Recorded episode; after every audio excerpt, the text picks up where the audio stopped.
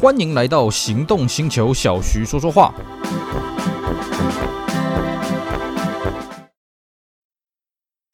纯正欧洲制造，Skoda Comic，新年式搭载全速域 ACC 与车道智中，搭配全彩数位仪表，全部拥有就是这么简单。生活修旅新境界，Skoda Comic，Skoda 聪明的就懂。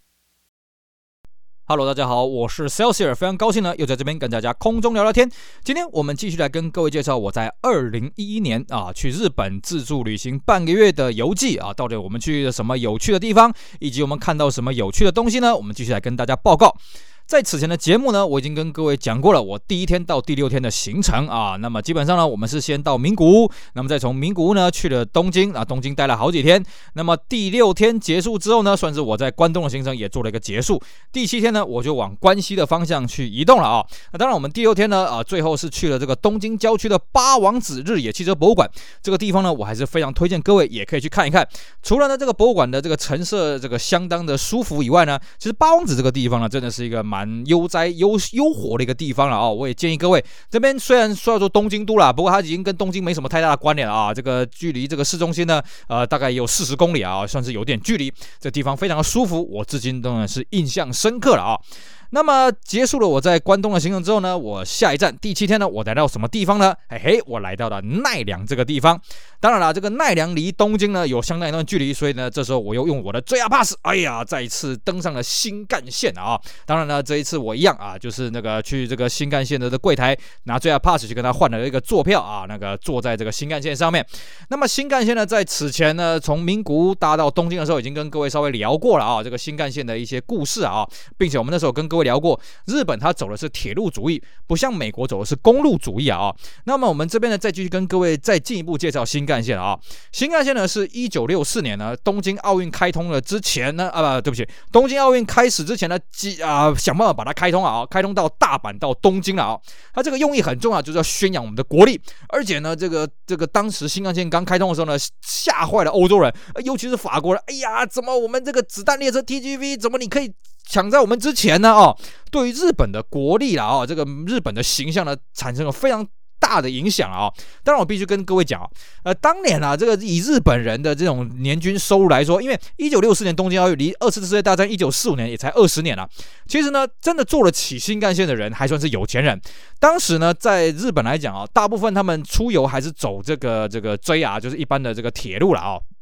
那铁路呢？以前从大阪要到东京啊，至少要八个小时，而且大概都已经满了了。也就是说，它没办法再加开班次，而且车子也没办法再快了。所以呢，在东京奥运之前呢，其实就已经有提出说，我们希望盖一条这个子弹列车啊，这个跟这个铁路完全不同速度的东西。我们目标呢是希望把大阪到东京缩短到三个小时。那刚好呢，后来日本又争取到了这个东京奥运的主办权嘛，所以呢，他们就想一个办法，哎，赶快把这个呃这个新干线呢赶在东京奥运之前把它给盖起来。来，其实啊，话说回来啊，这个之前也跟各位讲过，当时呢，本来也是希望说，哎，那可不可以呢，也顺便把京阪神呐，啊，这三个地方呢，也用个高速公路通起来。结果不幸的是呢，哎，在一九六四年那个时候，哎，这个这个本来想要先通东名高速，就东京到名古屋的高速，但是遇到了很多这个抗争，一些有的没的事情，所以结果呢，那时候通了反而是名神高速了。那我们这边必须要跟各位讲啊，其实日本的高速公路建设跟东京奥运还真的没什么关联呢，反正是新干线，新干线真的是因为东京奥运呢，哎，要抢。着去开啊，抢着去开开啊，这个启用，那么彻底呢啊，也彻底的这个达到它这个效果，就是宣扬了日本的国力了啊、而且很好玩的是什么？各位，你会像我们在台湾啊，你会说，哎呀，这个什么台湾的这个高铁啊，啊，这个要开设什么新的站啊，啊，结果开设这个站呢，大家都会去争取，哎呀，我这边你有高铁通过，你要给我设一个站啊，啊，然后大家都在争取嘛，对不对？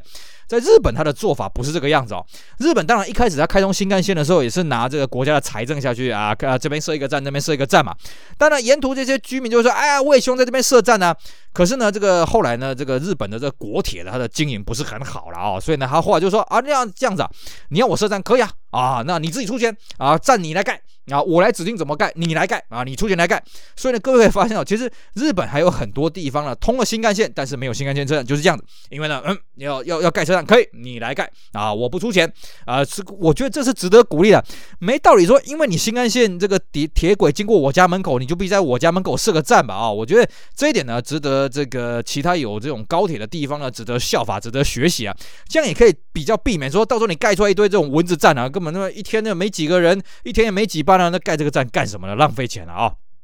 那么大家会发现啊，其实日本的新干线呢，目前还没办法把日本整个列岛把它给串起来啊，甚至呃，晚近呢还刚通了这个所谓的长崎新干线啊。那像北海道这边呢，也是最近才通了这个，好像到这个函馆了啊。基本上呢，它的终点是要设在这个札幌。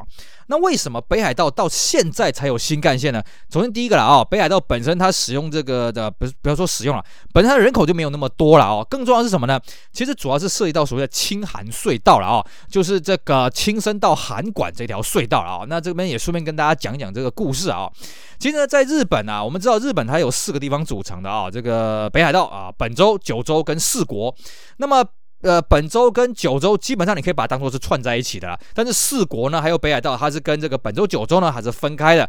那么在这个早年的时候呢，你要去北海道也好，或者你要去四国也好呢，你都是必须要坐船。那当然呢，这个四国也好，这个这个北海道也好，都曾经发生过非常严重的那种船难啊，尤其是北海道啊，这个发生过那种哦一死死了好几千人的那种船难。那当然呢，在这个四国也发生过这样的船难，所以后来四国我们知道有所谓的什么濑户大桥啦，什么名门还是名远大桥啊，应该是名门大桥了啊，这些桥的建设都是很多这种轮船的事故所换出来的这些代价了。那你说，那为什么北海道不做大桥呢？大哥啊，青啊、这个这个青森跟北海道中间那个那个那个宽度是很很长的啦啊、哦，所以它不适合做大桥，而且它风风速很强，因为它纬度太高了啊、哦。它不像这个本州跟四国中间的，它那个基基本上没什么海象，因为叫做濑濑户内海嘛哦，那边盖桥比较简单啊。那所以呢，那个时候呃，这个日本政府他们就决定要盖一个青函隧道啊，从这个青森拉到函馆去的这个隧道。那么有趣的事情就来了，其实青函隧道它盖得很早，那各位会觉得说，那为什么它这个通新干线要搞这么久呢？主要是几个啦。当初日本人在设计青函隧道的时候，他们就已经有预设要给新干线去跑了，所以他们其实是这个呃这个有预设这个青干线的轨道了啊，而且他们那时候为了要节省空间，他们还做了一个很有趣的做法是什么呢？他们让轨道变成三轨，三轨不是说这个轨道是三条了哦，两两成条嘛哦，不是这个意思，是它的轨道呢，因为它的这个新干线的轨道的轨距跟这个一般的这个铁路的轨距又不大一样，所以呢，它可以让新干线也可以过啊，让这个铁路也可以过，只是呢，它遇到一个很大的问题，什么？风压。新干线在跑，是因为它速度非常非常快了啊、虽然说啊、呃，它的这个青函隧道它是有这个南北各呃南北向的这个轨道，但是如果你新干线在隧道里面冲的时候，如果对向有这个货物列车或者是其他的这些乘客的一般的铁路列车呢，那个列车可能会承受不了风压，可能会出轨。那为了要去算这个问题呢，其实卡了很久了、哦，甚至呢还研究这个班表什么，最后就决定好吧，那新干线呢，它速度要够快到一个程度的时候呢，呃，基本上只要新干线一通过青函隧道呢，那这些一般的列列车基本上就不让走，尤其是货物列车了啊、那一般的乘乘用列车呢，走不走我这个不大清楚。所以呢，就是主要就是因为青函隧道这些技术问题呢，所以才导致这个北海道通新干线通的比较晚啊。当然现在还在盖了啊，还没盖到札幌啊。我们希望有朝一日呢，我们可以从这个东京一路搭火车搭到这个这个这个札幌，那就方便很多了。不过我们这边还是必须跟各位讲啊。其实铁路的建设成本是比飞机建设成本还要多很多的啊！你飞机 A 点到 B 点只要盖 A 机场跟 B 机场就好了。你铁路呢，你不只要盖 A 车站、B 车站，你还要在 A 点到 B 点所有的铁路建设，你通通都要弄啊！所以其实啊，日本它发展的铁路呢，它算是真的是很厉害，因为日本的民众他们比较习惯坐新干线，而不是说啊坐飞机。虽然飞机比较快啊，这是我觉得呢，日本新干线它营运一个很成功的地方，它说服了很多人呢，不要去搭飞机来搭新干线了啊。那么当然了，这个讲到新干线呢，我们顺便再跟各位讲，因为我这一次呢，呃，是要去这个奈良，但是奈良是不通新干线的啊。各位，你仔细看一下地图啊，奈良呢，你必须要从京都转车过去啊，转个 JR 才能到奈良啊。那为什么当初新干线不要通过奈良？你看地图就知道啊，奈良跟这个京都基本上同一条这个直直线轴上面啊。你如果先去奈良再去京都绕一圈呢，啊，那干脆就京都，然后再让你自己转车去奈良。毕竟了啊，以新干线建设当下呢，奈良呢城市规规模跟京都是完全没办法比的啦哦。不过呢，如果你对历史有研究的话，你就会发现一个很有趣的事情啊。其实奈良啊、京都、大阪啊，都是曾经有天皇的这个驻扎过，甚至天皇在那边盖过类似像皇宫的东西啊。那么最早呢，应该是啊，应该这个应该是奈良哦，奈良曾经啊，最早是天皇在那边，后来天皇才跑去京都。那曾经有段时间是在大阪，而且更有趣的是什么？你看哦，这个后来天皇在明治维新之后，大政封完之后，这个明啊不是明治维新了啊，就是大政封完之后呢，明治天皇跑去这个东京嘛，对不对？那么其实，在日本天皇曾经有这个驻扎过的地区呢，都叫做府，比方说大阪府、京都府，那东京府没有错。东京在变成都之前，其实它叫做东京府。那你看奈良，奈良叫什么？那那奈良县，甚至呢一度还奈良县还不见了呢啊！最早奈良县好像叫做大和县呐。那么有一段时间呢，奈良这个地方还被附近的县啊，这个我要这一块，我要那一块，怎么的？后来被奈良人抗议，哎呀，你这不尊重我们奈良啊什么的，才勉强设立一个奈良县。但是设立一个奈良县之后，奈良人也不爽啊，哎，为什么人家其他有天皇地在的地方都是府啊？凭什么不是府啊？所以呢，如果你跟奈良老一辈的老人家讲到这个奈良这个为什么是个县呢？啊，他们都会义愤填膺跟你讲了一堆叽叽呱呱了啊。讲了一堆了啊，那各位会觉得说很奇怪。那你说当初那个奈良也好啦，这个京都也好啦，这个大阪也好，都有他们的历史的原因，所以天王住在在那里。那为什么当时啊，这个明治天皇在大正封王之前，他也是在京都啊？各位你要了解到一个事情哦，其实天皇这种东西，他是不能离开他的这个皇宫的啦啊。以前的观念啊，也就是说呢，以前在这个京都的时期呢，那么天皇是不会离开京都的啊，一直到大正奉还的时候，明治天皇才跑去东京考察两次。当时在日本是个不得了的事情，因为天皇是不能离开他的这个驻扎地了啊，就是所谓京都这个地方了。那明治天皇之所以要去搬到这个东京，主要也是因为这样，因为呢，在这个其实各位要了解哦，天皇在日本的地位呢，呃，现在你看到哦，天王好像很有地位，其实以前不是那个样子的啊。早年当然最早我们天王制度可以追溯到所谓的这个神武天皇了哦。那神武天皇呢，呃，有一个说法是说他就是这个所谓的徐福啊，秦朝所谓的徐福了哦。当然这个只是三皇五帝那种传说呀，大家听听就好。那么其实曾经了啊，在这个所谓奈良时期，所谓的这个京都时期呢，天王是很有实权的啊，就天王说了算。可是呢，到京都的晚期的时候呢，哎，慢慢的就变成有一些朝权呐，呃，这个权贵把持朝政啊。那时候天皇呢就没有什么实权嘛，天皇还负气啊，不爽啊，那大大爷我不干了，我出家了，干什么了？后来就进入所谓的所谓的幕府时期。那幕府时期呢，天皇完全只是个傀儡。不好意思啊，天皇是名存实亡，而且呢，天皇也没有钱，甚至还有好几任天皇，据说是饿死的。不要怀疑，是要一直到这个这个这个日本发生所谓的黑船事件，也就是这个这个西方人的船坚炮利，要求这个日本打开锁国政策呢。那么他们看局势不对，这些幕府呢才决定要把这个大政奉还还给明治天皇。那明天皇那个时候一看，哇，我的京都呢已经变得残破不堪了，就是什么都没有。那你们在这个江户发展的不错嘛？江户就是什么？就是现在的东京了啊、哦！你在那边呢，有这个建设的很好，而且更重要的是，很多武士的势力都在这个江户啊，就是所谓的东京啊。那这个明天皇决定说，那我要搬去这个东京。第一个，它比较好治理；第二个是什么呢？我要去跟这些武士呢，这做一些这个这个招招抚啊什么的，也比较方便一些。所以呢，明治天皇才把这个皇居呢，啊、从从这个京都搬去东京。但是我必须跟各位讲哦，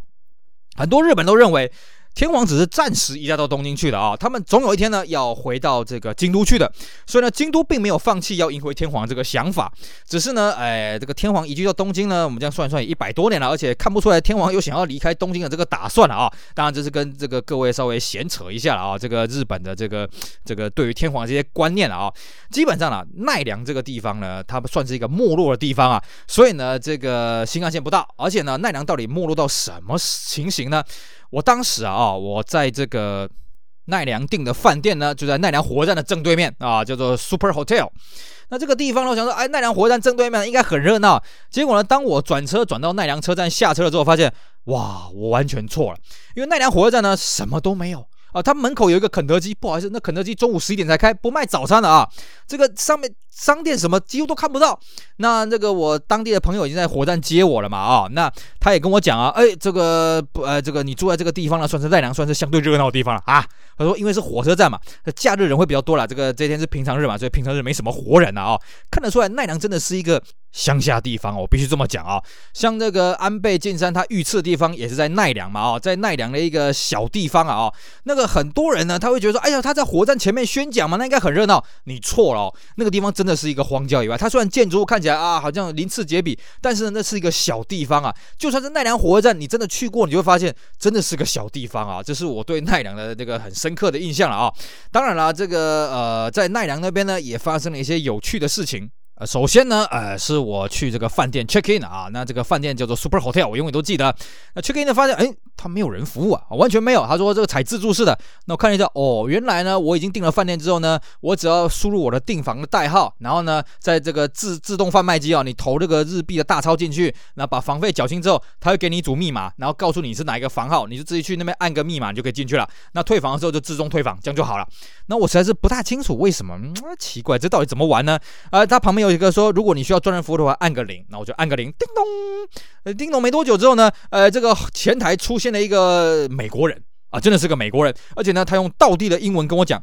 啊，对不起，不是道地的英文，道地的日文跟我讲，いらっしゃいませ。哎，我吓了一跳。然后我看了一下，我就问他一句话，啊喏，君は外国人ですか？啊，英语できますか？他说 No problem。哦，我就开始跟他讲英文了。为什么呢？哎呀，因为我那个时候在日本待了一个礼拜啊，讲了一堆日文。其实我日文真的没有多好啦。身为一个正常的男性嘛，我们学日文大概都是看一些日本来的某种片子嘛，对不对？所以，我们对于日本呢，除了日文，除了一些状声词以外，了解真是有限的啊。那他既然会讲英文，太好了，开始。 叽里呱啦跟他讲英文，然后跟他确定一下哦，我们这个饭店要怎么 check in，怎么 check out，那吃饭要怎么样？那么有的没的，夯不啷当，他用英文跟我讲。哎呀，讲完之后我真的通体舒畅。哎呦，好久没有人可以跟我这么详尽的沟通了，虽然还是比不上中文了啊，但是至少呢，呃，可以沟通的比较畅快了。等到我回头之后呢，我看到我这个跟我一起来的这两个车友呢，他们两个目瞪口呆啊啊！他们就问我说：“哎呀，徐先生，你的英文这么好？”我就说：“嗯，也还好啦啊，只是说啊、我的日文没那么好嘛，所以呢，可以讲英文，我就这样讲英文嘛啊。然后呢，啊、这个我就去这个房间放了东西了。之后的剧情呢，就是我们之前跟各位讲了，我这个日本车友问我说：啊，来奈良要不要去城堡？不要啊，只只只要去跟车子有关的地方。”所以呢，各位一定会很好奇，那么奈良到底跟车有什么相关呢？不好意思，奈良真的跟汽车毫无相关啊！奈良这个从盘古开天到现在呢，呃，真的没有任何跟汽车有关的东西了啊。那我为什么要去奈良呢？啊，因为是这样子啊，在这个我去日本的前啊，应该是三年吧啊。我因缘际会呢，认识了这个日本汽车行路收藏协会啊、俗称叫做 ACC 啊，哎、叫做 Automobile Catalog Collectors Club 啦啊、那这简称叫 ACC 啊。那么他们在二零零八年的时候呢，他们这个会长啊啊，这个叫森匡彦森会长呢，啊、率团来台湾烧杀掳掠。那当时呢，我就透过了一些因缘际会呢，去接待到他们，那么跟他们一起这个左左逛逛右晃晃啊啊，那也让我呢，对于这个汽车行路的收集呢，开了一个相当大的眼。界，当然了，因为这个彼此就互相有后来有交流嘛，所以呢，这个森会长邀请我，哎呀，以后如果要去日本的时候，记得一定要来这边找他了啊。那本来他就说呢，啊，如果你来奈良不方便，他可以到我去的，比方说什么神奈川啦、什么横滨啦、啊，什么东京啦，都可以啊。毕竟呢，这个森会长啊，人家干到这个会长啊，就是不简单啊。呃，当时我记得他应该是七十七十五岁吧，啊，七十五七十六岁左右了啊。他呢，这个行骗全世界八十八个国家，他这样跟我讲。而且呢，更厉害是什么？他不会讲英文啊，他就是一路啊用日文啊，或者是比手画脚就讲。然后呢，这个他也跟我讲，他从啊大概国中的时候吧，十三十六岁的时候呢，开始收集汽车行路了，收集到现在，他非常自豪是什么呢？嗯。小弟我啊、完全不花半毛钱。也就是说呢，呃，我们之前有跟各位介绍过啊，我去什么啊、日本的这个汽车书店啊，有在卖行路啊，什么特价啦，什么买的很开心啊。啊，对不起，在这个森会长的眼中呢，还还不好意思，完全不花钱。所以呢，呃，这个到呃，从他十三十六岁呢，呃，到我见面他见到他的时候，大概已经六十年了啊。六十年来呢，他累积的行路收藏就非常的夸张了啊。不愧是当会长的人啊。当然了，他们这个协会啊，这个也是相当规模了。他们每个月啊。啊，定期会发这个月刊啊什么的啊，那当然啊，这个内容也是相当的丰富啊。所以呢，我去这个奈良主要是找森会长啦，想说，哎，如果让人家老人家呢这样到处东奔西跑，好像也不大好。虽然他活力十足啊，但是呢，最重要的是我希望去他家看一看。所以呢，当森会长问我说，哎呀，那徐兄你来了奈良啊，是不是要去什么城堡什么？一概不去啊，那只去你家，好吧？那这个森会长说，OK，没问题。那么他就这个在我 check in 完了之后呢，啊，就开着车带我去他家了啊。那他开的是什么车？各位一定很好奇嘛，对不对？哎呀，这个身为这个汽车行路收藏协会的会长啊，是不是应该开一个很特殊的车子嘛？嗯，你说它特殊嘛？嗯，我觉得也还好。但是呢，你说不不呃不搭调吗？也不会啊。他开什么车呢？他开了一台最顶级的 Celsio 啊，就是这个 Lexus LS 四三零最顶级的规格啊。而且呢，更厉害是什么？这家伙开车三个字叫超级猛。我相信呢，很多人会有个想法，就是说，哎呀，这个日本人开车很守法啊，这个很规矩啊，什么的啊，不像这个什么台湾人开车啊，乱钻乱冲的什么的。我告诉各位，这个就表示呢，你去日本只去东京这个地方，我必须讲啊，东京毕竟是首都了啊，大家开车会比较规矩，比较客气一点呐。但是呢，离开东京呢，就告诉你不是那么一回事。尤其呢，你去了关西这个地方啊，你去了大阪啊啊，去了这个这个这个这个京都啊，京都应该还好，主要是大阪啊，这开车超级猛了啊。关于大阪人开车有多猛呢？这个我们之后会跟大家讲，因为我去过大阪，亲自领教过。那么森会长他在开车呢，就是两种模式，一个叫全油门，一个叫全刹车。然后呢，他一副就是。在奈良这边有谁开车比我久啊？那号称开车快六十年了，是不是到处乱冲乱撞啊？哦，这个车开车真的超级猛，我真是大开眼界。那让我另另外更更令我大开眼界的是呢，呃，当时呢有另外一个车友呢，他从兵库县开车过来啊，也是一个老先生，六十几岁了啊。哦，他很厉害，他开了一百五十公里的车子过来，而且他开的是 K car 啊，他开的是一台这个大发的 Tanto 啊，这个我们当时就觉得那是一台娘炮车啊，我也不知道为什么他要开这台车子。那么他在车上呢，他也是脸不红气不喘，看来他已经很习惯这个森会长家开的，就就就就就就就乱开一通啊！那么我们简单的去这个日本非常流行这个 family 乱啊，就是所谓的家庭餐厅啊啊，就是这个郊区呢，那停车场很大，那么啊吃的就是一些什么定时啊什么的。我们简单吃了个饭之后呢，就去了森会长他们家。那森会长呢，当时已经七十几岁了，所以他们家呢就是很典型的这种日本的庄啊，这种庭园啊，就是我们一般讲的快木 Hinoki 的那种庭园啊，有那个小桥流水造景啊什么的啊。那在在他们家客厅简单的寒暄了一下之后，他就带我们去他的秘密基地。他的秘密基地是什么呢？啊，当然就是他行库的收藏室嘛啊。那行库收藏室也蛮有趣的，在这一片日式的庭园呐啊，一一片和风当中，忽然出现一个货柜屋，而这货柜屋呢还是四十尺的啊，那种大型的货柜。你干什么呢？当然里面就是。放行路了。那我们就进去这个跟这个日式庭院不太搭嘎的货柜屋里面啊。那么进去里面呢，哇，真的是这个如入宝库啊！它里面呢全部都用这个 FBI 的档案柜啊，就是那个档案铁柜很大，拉出来哒哒哒哒哒哒哒，哇，里面这个分门别类啊，收藏了各种行录。不得不跟各位讲啊，这个你要收藏任何一种书籍啊，其实这个空间的规划啊，还有这个上架的布局是一件很困难的事情啊。像我自己，我自己的行录呢也大概六千多啊，不不是六千多，那是好久以前的事情。我自己的行录大概一万八千本啊，我们节目录制当下一万八千本，你怎么样让这些行路呢都可以很轻松、很快速的找到呢？是一个很大的学问啊。那当然，申会长呢，他这个投资比较多了，他就是拉了这个 FBI 的档案柜。我觉得那东西太贵了，我知道那东西很好用，但是那个东西太贵了啊。反正总而言之呢，进去里面，哎呀，真是什么鬼东西都有啊啊，乱七八糟的，你真的想得到想不到的车都有。比方说什么呢？啊，什么两千 GT 啊，他当时他就跟我讲啊，徐兄啊，你有没有什么想要看的行路啊？尽管讲啊，基本上你叫得出来的车子我都有。那我那时候就半信半疑了啊，我也不好意思跟他开口嘛。他说啊，好好，你不喜欢开口没关系，呃，我拿给你啊，就拿两千 GT 的过来，呃，是那个那个真的当年头塔两千 GT 啊，不是那个什么 Corona 两千 GT 那种鬼东西啊，啊，是真的当年那种雅马哈引擎的那个产量只有三百三十几台那个两千 GT，然后还有什么这个 Isuzu 一一七的 Coupe 啊什么的啊，或者是说八零年代末期九零年代初期那种泡沫经济的 Alltech Zagato Stelvio 那种鬼东西，它通通都有啊，真是吓死人了，什么鬼都有啊。啊，然后还有像是这个更已经停产的那个啊，已经倒闭的那个 Prince 的那个 Skyline 啊，Sedan，通通都有啊。而且他跟我拍胸脯说，这个保证不花钱。而且呢，世界各国的规格，比方说这个美规的什么尼桑啦，啊，这个非洲规格的 Toyota 什么应有尽有啊。他跟我吹嘘说啊，这个以前呢去哪里哪里逛啊，怎样怎样怎样。当然了啊，我是真的是听不懂啊，因为。毕竟我要跟各位讲哦，我的日文呢，啊、这个虽然过去各位听过我直播了啊、但是我日文呢就是简单的 I will 而已啦啊。毕竟我们这个身为正常的男性嘛，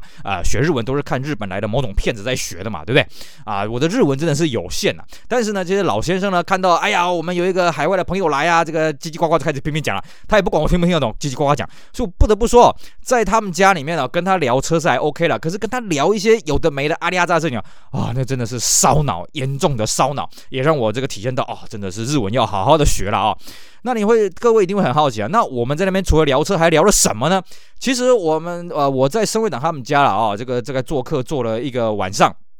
不是一个晚上了，一个下午啊。那除了聊车、聊行路的收藏以外呢，后来我们就是回到这个客厅里面呢，然后他这个太太也出来了啊、然后呢，申会长跟我聊了一个我觉得蛮有趣的话题，他跟我说：“哎，许兄啊，请问一下你们台湾人是不是英文都这么练邓啊？哦，是不是这么都都这么厉害啊？”我心里面想，哦，对对对，因为呃，我们在上集节目跟各位讲，我在奈良住的地方呢叫做 Super Hotel，哦，它的位置就在奈良火车站的正对面。那我去 check in 的时候，当然这两位老先生呢也在我后面等我。然后呢，这个 check in 的时候正好遇到一个美国人，我就跟他讲了一堆这个这个英文了啊、哦。然后呢，这两位老先生对我的这个英文对话呢印象深刻。我要再次跟各位讲、哦，我不只是日文能力不怎么样，我的英文能力也不怎么样啊。因为呃，我只看了日本来的某种骗子，我可没看过这个英文的那种骗子了啊。所以我的英文能力是更加的差，毕竟。已经这个没有好好的念书嘛，可是呢，他们就觉得哇，你好厉害，怎么是不是台湾人都这么英文这么练邓啊？哦，那我就很好奇啊，我说，哎，那你们日本难道在这个国中国小、高中的时候没有教英文吗？然后大概对照一下，发现，哎，其实日本呢，他们的教育制度跟台湾在教英文的方式差不多啊，就是从国中开始学一些简单的呃这个 A B C D 啊，那么高中呢就开始学一些很深入的东西啊，哦，那我就说，那那大家学的东西差不多啊。那这个申会长跟我讲说，他女儿啊，哦，已经在外面工作了，他说。如果是他女儿遇到那个美国人哦，他也不敢直接这样子跟他讲啊哦。他说日本人啊，对于这种外国人对话会有一种恐惧啊哦。那恐惧久了就恶性循环，因为第一个日本人觉得呢啊，他们自己的这个发音不是很准啊。毕竟日本啊，这个日文的发音是非常简单的啊。你在学全世界的语言，呃，我接触过这么多语言当中啊，日文的发音是最好学的啊。像那个跟日本一海之隔的这个韩国啊，我们的发音超级难的，那个完全听不懂在讲什么。比方说啊，全智贤跟金秀贤啊，这个来自星星的你啊，这两个主角呢。两个那个那个那个姓名啊，发音起来根本是长一样，呃，根本搞不清楚他在他在讲什么啊！我自己有尝试过自学这个韩文啊，可是日文呢，它发音很简单，就是 I will，再搭配这个阿卡萨塔纳蛤蟆亚拉哇啊，这样大概搭配起来五十音，其实实际也不到五十个音啊。所以日本人的发音的方式呢，非常的简单，相对他们要去发一些比较难的语言的音的时候，就会很困难。那久而久之呢，啊、呃，他们也怕说这样丢脸啊，也怕这样子这个会不好意思啊，哦，呃，日文有一句话了啊、在形容这个场面叫做哈兹卡西，所以呢，呃，他们就不太敢讲英文。那久而久之就恶性循环，越不敢讲英文，英文就越差。那他发现说，哎，我们很敢讲啊，虽然说不一定我们讲的是正确的什么，但他看我们很敢讲。我觉得了啊，我就跟他分享说，其实语言这种东西哦，敢讲就是你的啊。这个你不要怕这个讲错，就好像我们在台湾，我们遇到一个洋人跟我们讲中文也好，跟我们讲闽南话也好，他讲的颠三倒四的，我们也可以猜出来他在讲什么，而且我们也很乐意听他讲。为什么呢？因为我们可以跟他纠正，哎，这个词汇要怎么样，这个词汇要怎么样啊？哈，反正我们觉得他很可爱嘛。因为他如果讲他母语讲英文的话，换我们听不太懂。那他讲中文的话，再怎么说，我们至少听得懂他在讲什么，而且我们可以猜一下啊，必要时候跟他用英文来确认一下是不是这个意思嘛。所以我就跟他说，其实啦，哦，在台湾的教育，当然也不是说我们台湾教育比日本多好，但是更重要的是你要敢讲，就好像我的日文一样，我也不是很很懂日文，但是就懂一点，反正讲讲的就是你的。而且不得不说啊，啊这一趟呢，在这个这个日本这样待了十五天十四夜，讲了一堆英文，哎呀，呃，讲了一堆日文，哎呀，这个日文的程度呢就是暴涨啊。所以学习语言呢，第一个就是要敢了啊，第二个就是要环境了啊，这是我跟这个申会长他讨论的东西。但是我不得不说啊，这些老一辈的人呢，啊，他们又不懂日。日文，而且他也不太管你说你的日文程度到啊，不是他不懂日文了，他不懂英文，然后呢他又不太管你的日文程度到什么什么境界啊，就开始叽里呱啦噼噼啪啦一直讲啊，那你要跟他用一些其他语言来确认，因为他也不懂英文嘛，所以你也没办法用英文跟他确认他的意思是什么。所以其实呢，我在那边跟他们聊天聊了一个下午呢，严重烧脑啊。那晚上回去这个 Super Hotel，我大概脑袋就空了哦。不过呢，这也算是我这一趟啊，在日本这个行程当中呢，一个很有趣的一个经验啊，就是呢，哎，我去的这个日本人家里面做客了。因为在我们这个一个礼拜走下来的行程呢，我曾经有去过一个日本人家里面，但是因为那个时候只有我跟他在里面，那么就稍微吃了个点心啊，稍微看了一下行路，我们就走了。但这一次呢，啊，我是跟这个日本的这个森会长，还有他的夫人，还有另外一个从兵库县来的一个车友啊，我们这样子四个人呃坐在一起聊天啊，哇，真的是很烧脑，但是这个经验也算是很宝贵了。好的，那么这是我第七天的行程啊，在这个奈良待了一整天，基本上奈良这个地方真的跟汽车没有关联啊。那么我主要就是去拜访车友嘛啊。那么结束了在奈良的行程之后呢，第八天隔天一大早，哎呀，这个睡个饱。那反正呢，我的饭店就在这个这个奈良火车站的对面嘛，所以呢，我就这个行李收一收呢，啊，搭火车。那么我第八天去哪里呢？哎，我终于回到我一开始去的地方，也就是所谓的名古屋啊啊。等于说呢，我再从关西呢再回去名古屋这个地方。那去名古屋干什么呢？哎，因为我之前有跟各位讲过，我这次行李呢，呃，这个分成上半部跟下半部，也就是说呢，我前面第一个礼拜呢，啊、我需要的行李呢，我放在一个一包行李里面。那么后半部我需要行李呢，我先寄放在名古屋车友家那边。所以呢，第八天我必须回去名古屋，跟他拿我后半段行程所需要的东西。那么再把前半段这个我累积的东西呢，先丢到我名古屋车友家里面了啊，这样刚好做一个中转地。那么其实，呃，从这个奈良回去名古屋这个速度比较快啊，不像我啊、这个第七天的时候呢，从这个东京到这个奈良这个比较远啊、那么名古屋呢这个地方呢，我们顺便也跟大家再稍微介绍一下啊。名古屋这个地方呢，我们一般知道什么叫名古屋城嘛啊。那名古屋这个地名的由来也蛮好玩的。名古屋最早的地名叫做纳古野，其实纳古野这是汉字的念法，它念起来就是拿勾亚了啊。那一直到这个德川家康修建城池的时候，就改名叫做名古屋城啊。甚至在这个明治维新的那个时期呢，本来这边叫名古屋县，那改名叫做爱知县啊。那爱知县我们也知道嘛，它是这个托塔的重镇，那也是这个日本重工业的一个很重要的地方。所以呢，它在二次大战的时候呢，受到了这个美军严重的轰炸了啊。那么几乎是夷为平地，甚至这个托塔呢，在这个好像日本投降的前几天也。被被这个夷为平地了啊、这个造成它灾后重建呢啊非常大的一个影响。那么日本啊，这个名古屋在二战之后呢，因为当时它被美军轰炸的这个一塌糊涂，而且到处都发生大火啊，所以呢，这个名古屋在二战之后重建哦，它做了一个很有趣的一个设计是什么？它为了方便救灾，反正它的市区已经夷为平地了，也就是说整个名古屋市都要这个独更了啊，都市更新了。所以呢，它重新开了马路呢，开了很多条一百米。宽的马路，我在讲哈，是一百米宽度，不是一百米长度，一百米长度那个这个还叫做马路嘛？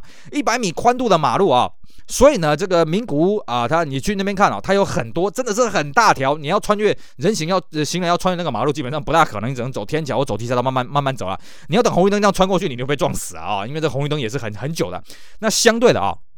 因为名古屋呢，在战后出现这么多这个宽度一百米的马路，所以呢，在日本有个名词啊，叫做 Nagoya Hashiri。呃，Nagoya Hashiri 这个名词呢，就是你翻成汉字啊，用汉字来写就是名古屋走力啊，里是一个这个。平假名啊，意思是说什么名古屋人乱开车啊？这个 其实这不是乱讲的啊，因为呢，根据日本的交通部的统计啊，在日本呢，这个这个肇事率啊，这个死亡率最高的县市呢，第一名是北海道，因为北海道地广人稀嘛，然后又下大雪什么的啊，发生事故呢，这个死亡率就高。第二名是什么？就是名古屋，因为名古屋呢，第一个它路的很宽，第二个是什么啊？它战后嘛，那路宽，然后它的这个公共运输系统建设也不是很发达，再加上托塔在那里，所以呢，其实名古屋它的这个私家车的持有的比例哦，在日本呢，曾经是名列前茅的了，现在应该也是名列前茅。变成说大家都喜欢开车，那路又这么宽，呃，这个车子又不多，所以怎么办？就是乱开啊，啊，就是到处像横冲直撞了啊。我记得那时候有人整理出这个名古屋和这个名古屋走り了啊，有有几个特色啊，第一个就是超速了啊，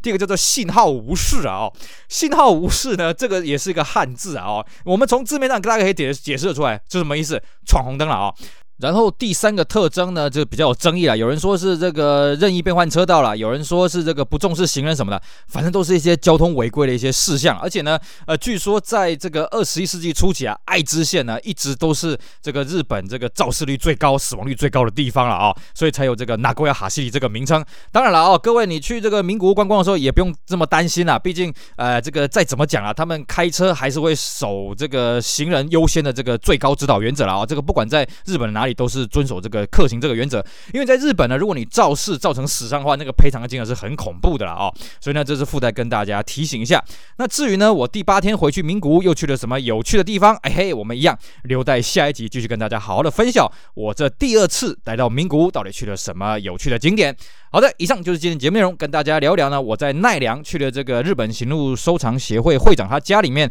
所遇到有趣的事情啊，还有这个跟大家简介一下这个名古屋这个的历史，还有我们纳沟亚哈西里，希望大家会喜欢，也希望大家去支持我们其他精彩的节目内容。我是 s a l e s i e r 我们下回再聊喽，拜拜。